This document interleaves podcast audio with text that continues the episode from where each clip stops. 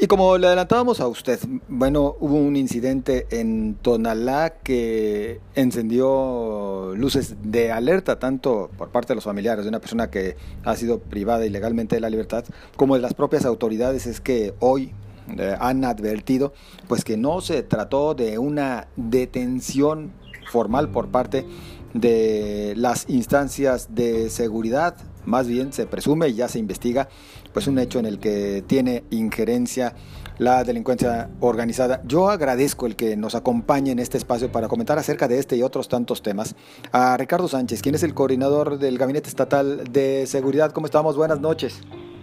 Hola, muy buenas noches, ¿cómo te Ángel? Muy bien, gracias tú, gracias por el estadio, el espacio, perdón, y un saludo también al auditorio. No, hombre, pues muchas gracias por atender la llamada. Este incidente en Tonalá, ¿Se tienen identificados casos eh, con un modus operandi similar en que la delincuencia se ostenta como elementos de algún cuerpo de seguridad? No, mira, o sea, la realidad es que atendemos el, llamado en su momento. Eh, desde el día de ayer iniciaron las investigaciones correspondientes. Hoy por la mañana, bueno, mediodía ya, el fiscal inicia su investigación, su carpeta de investigación como tal, para descartar que existan algunos casos similares. Asimismo, la Secretaría de Seguridad hace lo propio para revisar lo que en su momento se dijo, que pudieran llegar a ser elementos de alguna corporación. Se mantienen las dos este, investigaciones en paralelo y en su momento tanto la Fiscalía eh, informará sobre la carpeta de investigación o el rumbo que adquiera la misma, así como la Secretaría de Seguridad informará sobre la investigación interna que se realice. Lo que es un hecho, y también sí lo daban a conocer ustedes el día de hoy, es que en algunos casos en que han llegado a casas de seguridad de, de, grupos delictivos, sí se encuentran con uniformes, ¿verdad? O con, bueno, seguramente se trata de apócrifos, pero sí uniformes de, de corporaciones. Bueno, sí hemos identificado lo que mencionas, no te podría yo afirmar si se si es un uniforme de alguna corporación estatal, municipal o incluso federal. Y esas son cuestiones que ya van a obrar dentro de la carpeta de investigación de la Fiscalía. Exacto. Entonces, en ese aspecto, bueno, a esperar entonces que se avance con las investigaciones. Por supuesto, por supuesto que sí, con la preocupación por parte de los familiares de esta persona que en este momento se encuentra privada de la libertad. No, bueno, eso este, definitivamente tenemos que esperar a que avancen las investigaciones. Uno, lo que es la investigación que será en su caso la desaparición entre particulares. Y dos, la investigación que se haga sobre las personas, ya como tal, su relación con alguna comisión, eh, o más bien su relación con algún otro incidente delictivo, algún otro tipo de, actividad delictiva, no solo es que se ve en el video, así como las investigaciones internas de la Secretaría de Seguridad. Y reiterar que la prioridad es encontrar a la persona que se ve en el video, encontrarlo con vida. Por supuesto. Hoy también ustedes nos daban a conocer esta eh, reducción en cuanto a la incidencia de delitos por lo que corresponde al mes de julio. ¿Cómo se llega a este dato de 22% menos en cuanto a índice delictivo? Claro, lo que hemos estado haciendo desde el primer mes de la administración del gobernador Enrique Alfaro, nos dimos a la tarea de hablar con la verdad. ¿Qué quiere decir esto? Reportar mes con mes la incidencia delictiva con base en carpetas de investigación y hacer pública la misma. Es por eso que desde el año pasado hemos estado reportando este corte de incidencia delictiva y bien, la tendencia se mantiene a la baja. ¿Cómo es que llegamos a esta reducción del 20% en julio? Estamos analizando la cifra estacionalizada julio 2018, julio 2019 y julio 2020. En el caso concreto de julio 2018 encontramos 13.816 delitos en la incidencia total y ahora en julio 2020 tenemos 10.962 carpetas de investigación. es ahí donde se da la reducción del 20.7 en el caso de la incidencia delictiva total. Así es. ¿Cuáles son los rubros en los que se ve mayor reducción? Los rubros en los que se ve mayor reducción es en los que nosotros eh, consideramos delitos con seguimiento especial. ¿Cuáles son estos delitos con seguimiento especial? Nos enfocamos en ocho delitos patrimoniales, como lo son del robo a vehículo, el robo a motocicleta, el robo a persona o transeúnte, el robo a carga, el robo a cuentaviente, el robo a negocio y el robo a casa habitación. ¿Es donde más se ha visto esta reducción?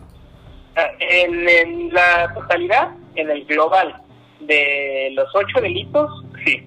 Ahí es donde experimentamos en comparación, en, hablando ya del semestre, enero-julio 2018 reportaba una incidencia de 38.682 carpetas de investigación en comparación a enero-julio 2020, donde encontramos 23.547 carpetas de investigación.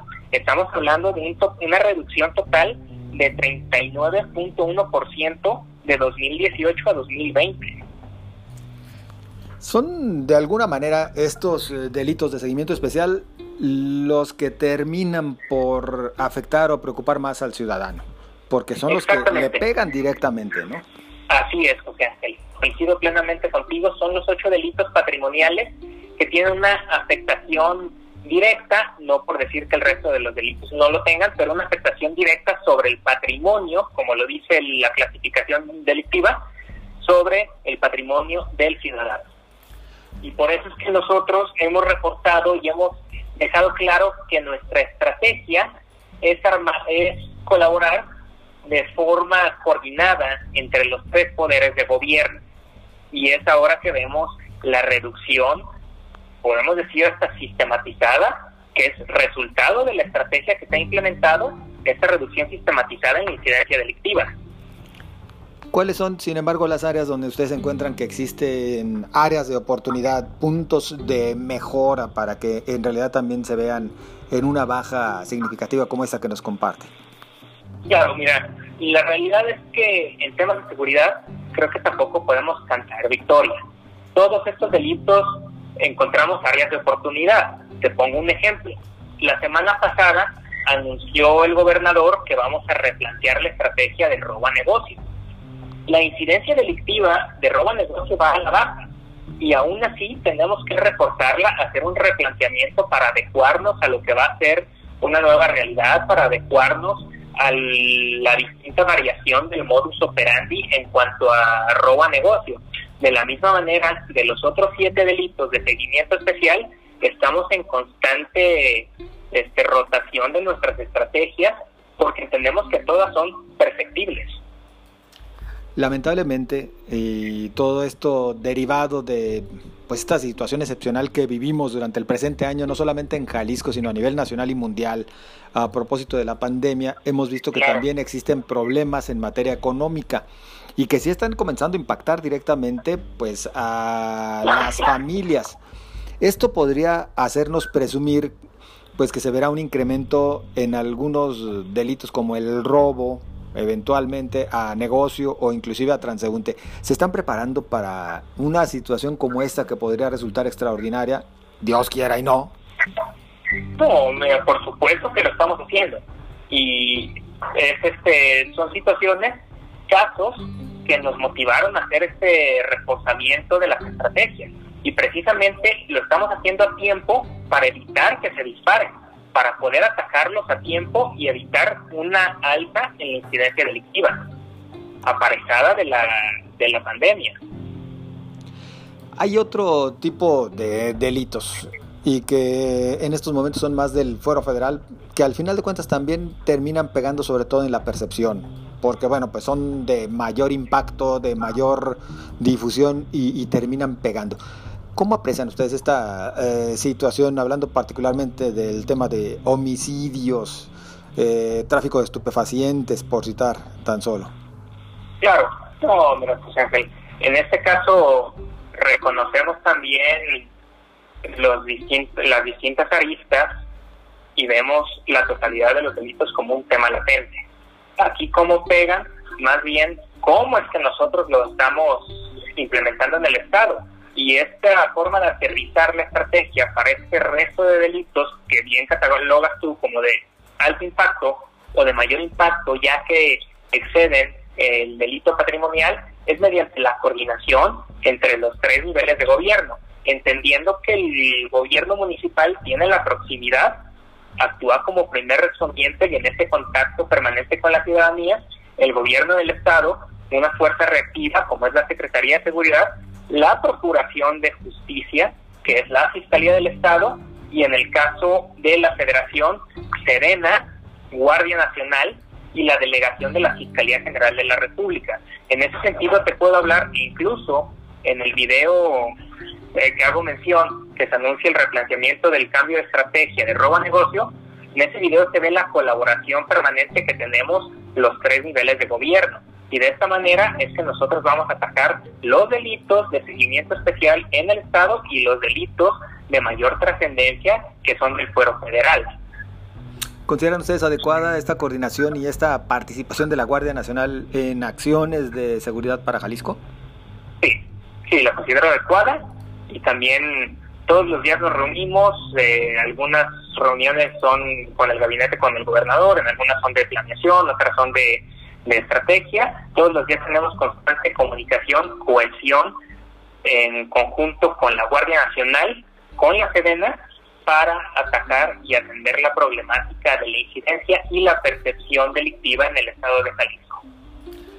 Los últimos meses eh, hemos visto esta tendencia a la baja en cuanto a incidencia delictiva.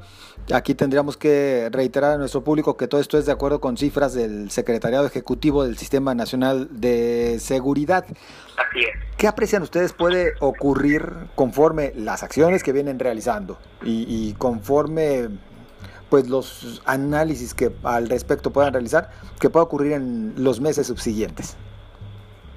No, bueno, la realidad es que mantenemos los estudios de forma permanente para porque, a ver, los tenemos de forma permanente, realizamos los cortes de incidencia mensuales, entendemos la realidad de la nueva normalidad, de lo que va a ser nuestra vida posterior a la pandemia, para poder aterrizar las estrategias y poder proyectarlas a futuro. Pero también debo de reconocer que sería algo aventurado de nuestra parte poner los plazos o tratar de descifrar una estrategia a futuro partiendo de lo que va a ser un escenario algo adverso o un escenario atípico. El compromiso es trabajarlo día con día y te puedo asegurar que la estrategia se replantea día con día, semana con semana, porque también entendemos que la delincuencia o las personas que se dedican a la delincuencia, pues también se están renovando.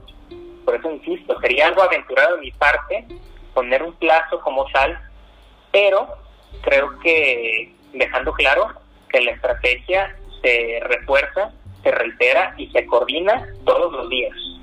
Esto indica entonces que no se puede hablar de un solo proyecto o una estrategia única y uniforme para todo el sexenio, sino que tendrán que irla adaptando conforme las circunstancias y las necesidades del momento.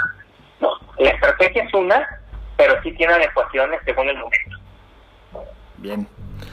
Pues eh, Ricardo Sánchez, ¿algo que guste agregar para el público del Heraldo Radio?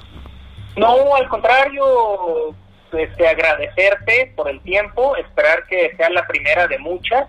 Eh, vamos a platicar sobre el incidente, vamos a platicar de distintos temas. Este, José Ángel, pues nada más nos queda agradecerte a ti y agradecer al auditorio y ponerme a sus órdenes. Y también esperamos que así sea la primera de muchas charlas para platicar de uno de los temas que más preocupan a la ciudadanía, que es el relacionado con la seguridad. Nosotros muy agradecidos, eh, Ricardo Sánchez. No, al contrario, insisto, el agradecimiento de nosotros a tu parte y también coincido.